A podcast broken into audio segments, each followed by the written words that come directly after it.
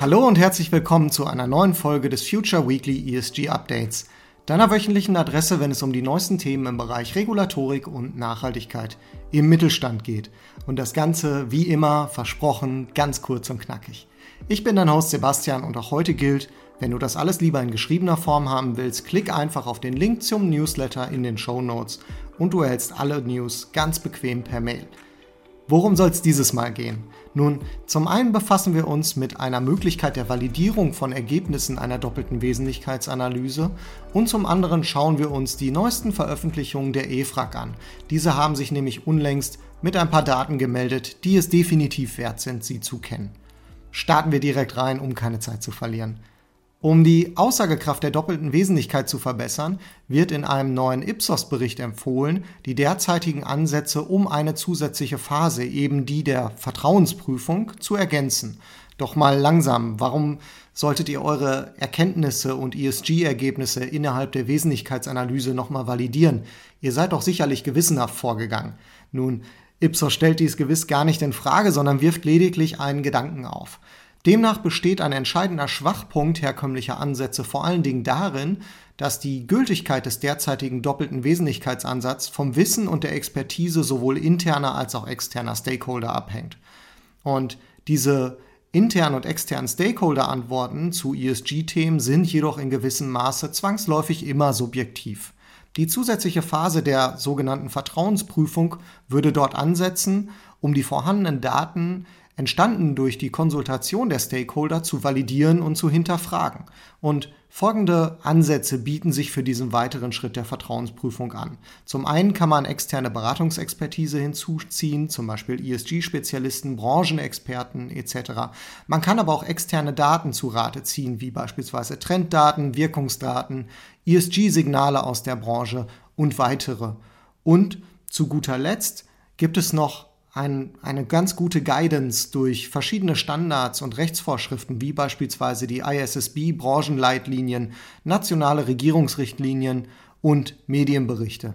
Eine echte Vertrauensprüfung würde sich dementsprechend über die gesamte Projektdauer erstrecken, beginnend mit einer Prüfung im Vorfeld, welche die Themen in die Liste der ESG-Themen für die Konsultation der Stakeholder aufgenommen werden sollten.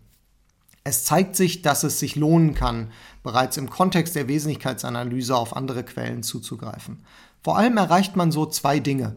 Eine höhere Qualität der Ergebnisse und die Vermeidung unnötiger Mehrarbeit durch die Prüfung von Wesentlichkeiten, die eigentlich für das Unternehmen gar nicht relevant sind. Also definitiv sinnvoll, einen solchen Schritt für sich mitzudenken und zu überlegen, wie kann ich mein eigenes Reporting noch mehr verbessern. Von der Wesentlichkeit kommen wir nun zur EFRAG.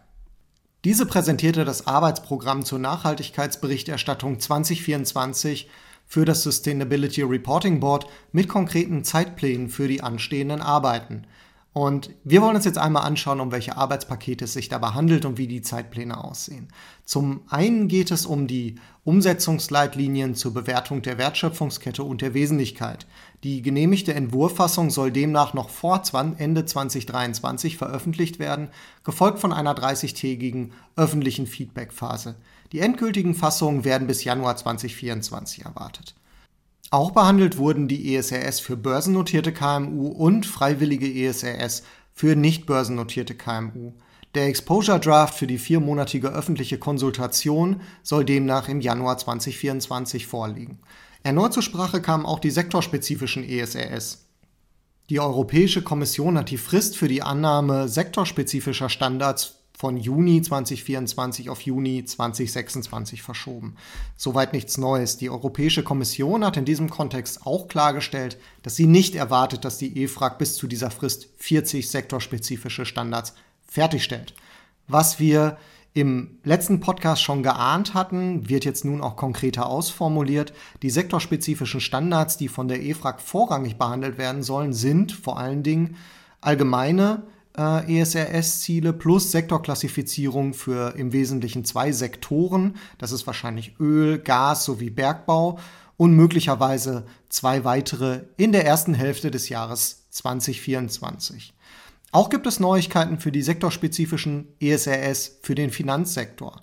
Der Nominierungsausschuss ist noch dabei, die Mitglieder für das Beratungsgremium auszuwählen, aber die Arbeiten zur Entwicklung von Leitlinien für die Wertschöpfungskette im Finanzsektor werden voraussichtlich bis Ende 2023 angestoßen.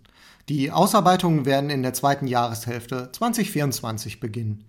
Vor allem für mittelständische Unternehmen sollten diese, diese Angaben sehr relevant sein und man sollte sie im Auge behalten. Meine Empfehlung hingegen bleibt bestehen. Ich würde nicht erst auf die EFRAG warten, sondern bereits heute auf Basis des aktuellen Arbeitsstandes, beispielsweise der ESRS, das Reporting aufbauen. Es wird sich meiner Meinung nach auszahlen, diese Reise bereits jetzt angetreten zu haben, denn so ist man, wenn dann die Fristen kommen, schon ganz gut aufgestellt. Und damit sind wir auch schon wieder am Ende des heutigen Weekly ESG Updates. Ich hoffe, ihr konntet für euch etwas mitnehmen und wünsche euch einen ganz grandiosen Start in die neue Woche und bis zum nächsten Mal. Euer Sebastian.